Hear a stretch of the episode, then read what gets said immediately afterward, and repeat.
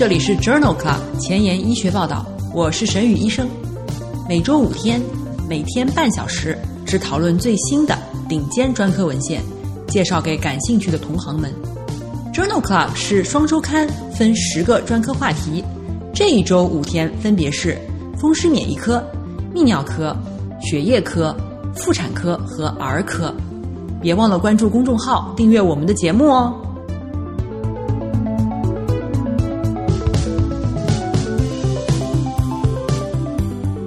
节目的开头，我非常兴奋的和大家分享一个好消息。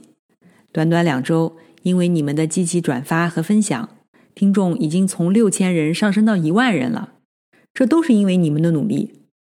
在前两周的节目中，我提到希望大家能把节目推荐给江苏以外的朋友。我们已经进入上海、北京、广州、西安、大连等大城市了。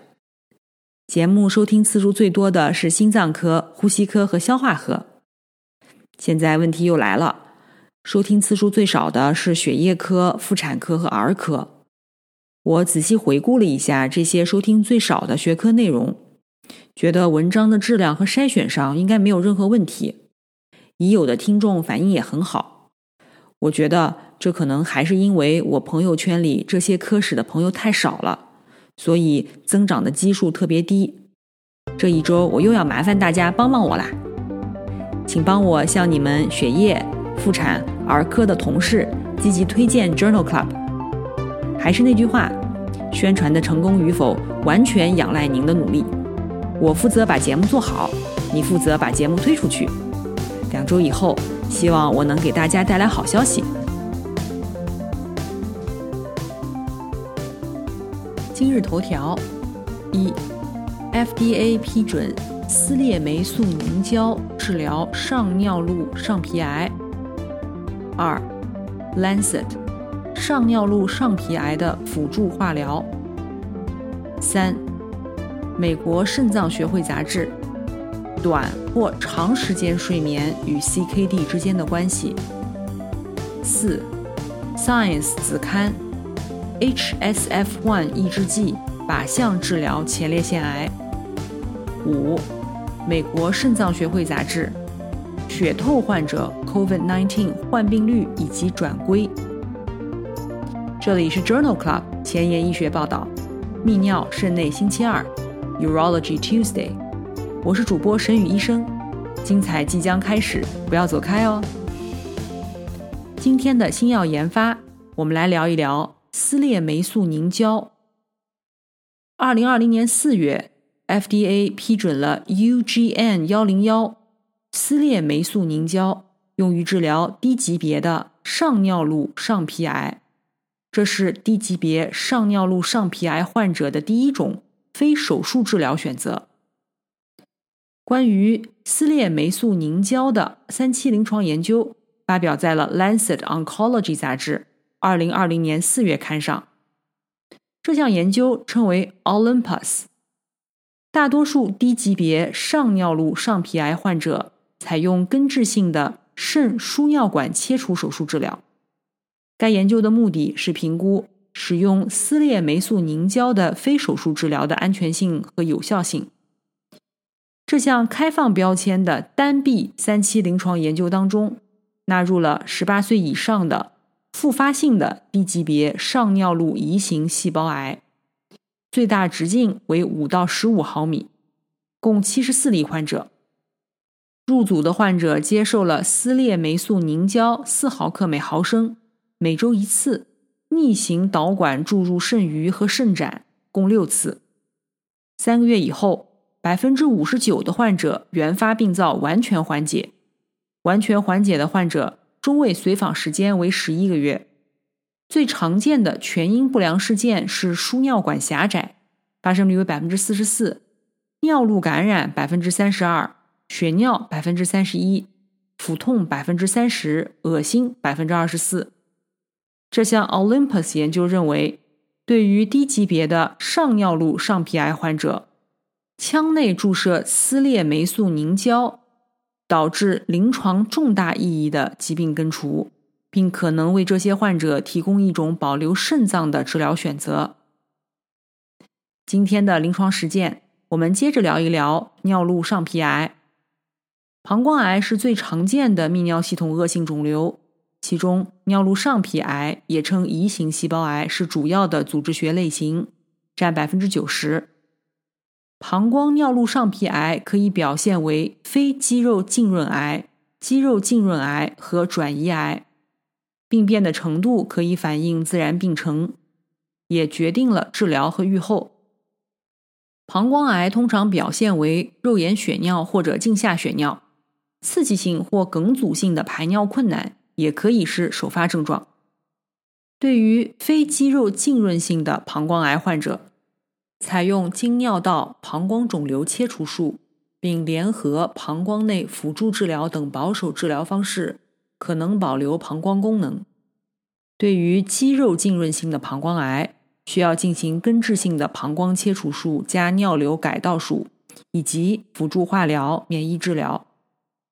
化疗中，MVAC 方案，也就是甲氨蝶呤、长春碱、多柔比星、顺铂，被认为是一线的化疗方案。临床实践中多在这个方案上增减。今天聊的第一篇文章发表在了2020年4月的《Lancet》杂志上。上尿路尿路上皮癌很罕见，与膀胱尿路上皮癌相比，其分期预后较差。上尿路尿路上皮癌患者肾输尿管切除术后辅助化疗的益处，在国际上尚无共识。POUT 实验旨在评估全身铂类化疗对于患者的疗效。在这一项三期开放标签随机对照的实验当中，招募了二百六十名肾输尿管切除术后的上尿路尿路上皮癌患者。随机接受密切监测，或者是四个周期的化疗。化疗方案是顺铂或者卡铂联合吉西他滨。中位随访时间三十个月。辅助化疗组和密切监测组的三年无事件生存率分别为百分之七十一和百分之四十六。辅助化疗的优势比为零点四五，p 值等于零点零零零一。在一百二十六名化疗组的参与者当中，百分之四十四发生了严重不良事件，积极监测组为百分之四，没有治疗相关的死亡报道。这项 POUT 研究认为，肾输尿管切除术后六十天内开始的吉西他滨铂类化疗，可以显著的改善局部晚期上尿路尿路上皮癌患者无事件生存期。对于这一患者群体，辅助搏击化疗应该被认为是输尿管切除以后的新的护理标准。在二零二零年八月的《European Urology》杂志上，发表了另外一篇关于尿路上皮癌的文章，讨论的是阿替利珠单抗治疗尿路上皮癌的抗生素使用和生存率之间的关系。抗生素对于肠道菌群的影响。可能对于免疫检查点抑制剂的抗肿瘤效果产生负面的影响，比如阿替利珠单抗是一种靶向 PD-L1 的单抗。然而，很少有证据表明抗生素的这种影响是通过抗肿瘤药物本身，还是通过尿路上皮癌出现的。IMvigor 二幺零研究是单臂的阿替利珠单抗研究，以及。IMvigor 二幺幺研究是阿替利珠单抗的三期临床研究，在这两项研究的进一步分析当中，研究人员发现，在阿替利珠单抗组当中，抗生素使用与尿路上皮癌患者的总生存期缩短和无进展生存期缩短均有相关性，风险比是一点二四和一点四四。在接受化疗的患者中，没有观察到抗生素的相关性。提示：抗生素可能会特异性的降低癌症免疫疗法的有效性。抗生素的使用被定义为开始治疗前三十天到开始治疗后三十天之内的任何抗生素使用。总之，使用抗生素的情况下，阿替利珠单抗治疗组的患者预后较差，在癌症治疗中存在抗生素过度使用的问题。这就需要医生在使用免疫检查点药物的同时进行详细的评估。未来的研究需要继续探究抗生素对于其他免疫检查点抑制剂的影响。今天分享的第三篇文章同样来自于《European Urology》杂志，二零二一年二月刊上。为手术期化疗，也就是新辅助或者辅助化疗，被用于提高非转移性肌肉浸润性膀胱癌的总生存率。这一项 VESPER 三期临床研究比较了甲氨蝶呤、长春碱、阿霉素和顺铂的 DD-MVAC 方案。或者是吉西他滨顺铂的 GC 方案，在治疗肌肉浸润性膀胱癌为手术期化疗的疗效。一共五百名患者随机接受了六个周期的 DD-MVAC 方案，两周一次，或者是四个周期的 GC 方案，三周一次。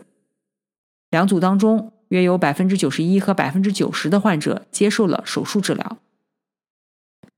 这两组当中，病理完全缓解率分别为百分之四十二和百分之三十六，没有统计学差异。分别有百分之七十七和百分之六十三的患者肿瘤局限在膀胱，p 值等于零点零零一。百分之五十一和百分之五十五的患者出现了血液系统的不良事件。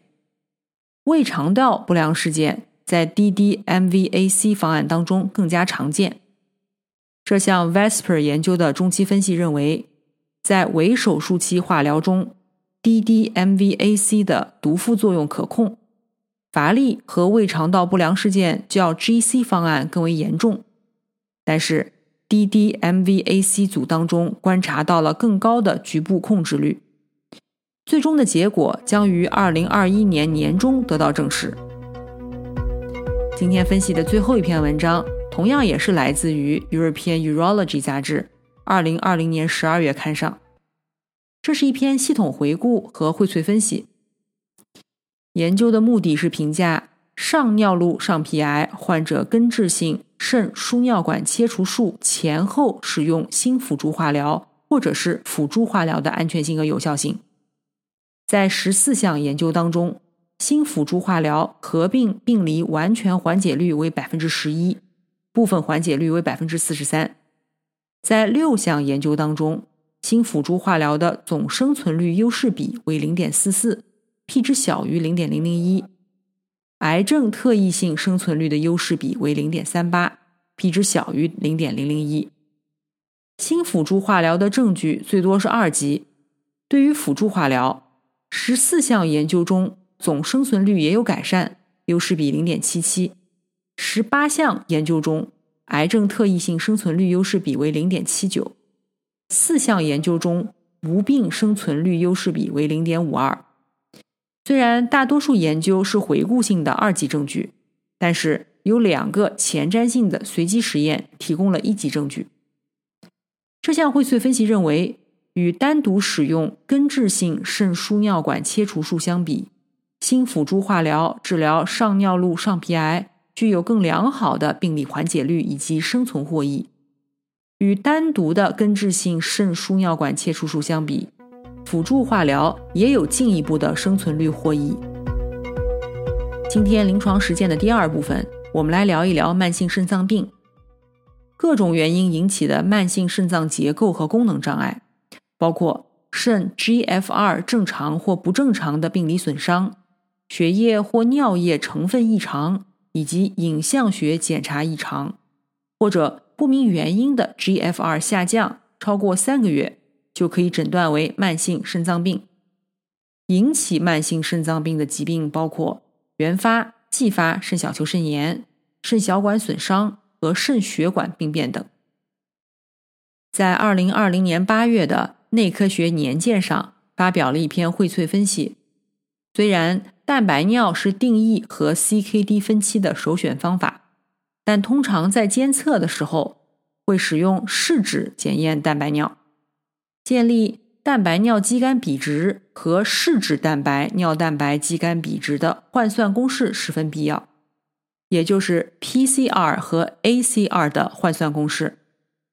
该研究建立并检验了该公式在 CKD 筛查和分期诊断中的准确性。这项荟萃分析分析了91万名成人的 ACR 和 PCR 值。研究定义用于筛选 CKD 时，ACR 大于等于30毫克每克，A2 期的 ACR 为30到299毫克每克，A3 期。为 ACR 大于等于三百毫克每克。在参与者当中，中位 ACR 比值为十四毫克每克。当 PCR 比值小于五十毫克每克时，PCR 与 ACR 之间的相关性不一致。对于较高的 PCR 值，在筛查 CKD 和 CKD 分期 A2、A3 期方面，ACR 和 PCR 换算公式。分别显示了中度的灵敏性和特异性。在筛查 CKD 和 CKD 分期 A2、A3 期方面，试纸检测的尿蛋白方法中，弱阳性到一个加、两个加，分别具有中等度的灵敏性和高特异性。对于个体风险预测，使用 PCR 预测的 ACR 值估计的两年肾衰竭风险度。与 ACR 值测算的风险度是十分相似的。这项荟萃分析认为，尿 ACR 是测定尿蛋白的首选指标。但是，如果没有 ACR，从 PCR 或者是尿试纸蛋白预测 ACR，可能有助于 CKD 的筛选、分期和预后。在二零二零年十二月份的美国肾脏学会杂志上。发表了一篇 Crick 研究，eGFR 的斜率与死亡和心血管事件风险增加呈 U 型关系。eGFR 升高的个体预后不良，可能由于肌肉减少、血液稀释和其他的临床指标恶化。为了调查 eGFR 斜率与死亡或心血管事件风险之间的关系，研究纳入了两千七百多名。中重度 CKD 患者每年进行四次 eGFR 评估，eGFR 斜率呈中型分布，平均每年下降1.5毫升每分钟每1.73平方米。eGFR 的下降幅度大于平均下降幅度时，死亡风险逐渐增加，每增加一个标准差，风险比为1.23，心血管事件风险也逐渐增加。风险比为一点一九。当 eGFR 上升或者下降低于平均幅度的时候，与死亡风险或者是心血管事件的风险无关。这项 Crick 研究认为，在中重度的 CKD 患者当中，eGFR 的急剧下降与死亡和心血管事件风险逐渐增加相关。然而，没有发现 eGFR 改善与风险增加相关。这些发现。支持 eGFR 斜率在成人 CKD 临床评估中的潜在价值。今天分享的第三篇文章来自于2021年1月的《Kidney International》杂志。这是一项前瞻性的横断面研究。由于多种补偿机制，血清碳酸氢盐的浓度是一种相对不敏感的酸碱状态标志物，特别是在慢性肾脏病患者当中。该研究旨在分析柠檬酸是否能够客观地反映 CKD 患者的酸碱状态。作者对于一千七百多例肾结石的患者进行了这项回顾性横断面研究，同时对于二十二例肾功能正常的对照组和五十例不同阶段的 CKD 患者进行了前瞻性的横断面研究。研究发现，血清碳酸盐稳定，一直到 CKD 五期。才开始出现低于参考值的情况，但是二十四小时柠檬酸排泄率和柠檬酸肌酐比值从 CKD 二期就开始逐渐出现显著下降了。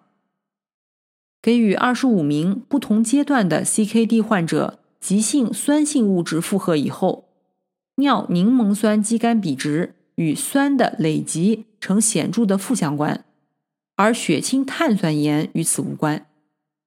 作者在肾结石患者的数据库中比较了使用柠檬酸钾治疗的 CKD 三到四期的患者治疗以后，血清碳酸氢盐和尿柠檬酸肌酐比值之间的变化。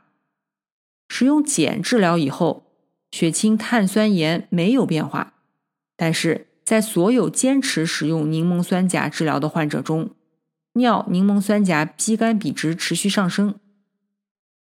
因此，作者认为尿柠檬酸肌酐比值是一个潜在的、易于实施的、优于血清碳酸盐标志物的、用于评估酸碱状态的指标。今天关于慢性肾脏病的最后一篇文章，来自于二零二零年十二月份的《美国肾脏学会杂志》。这是一项孟德尔随机研究，讨论了长时间睡眠和短时间睡眠与慢性肾脏病发病之间的关系。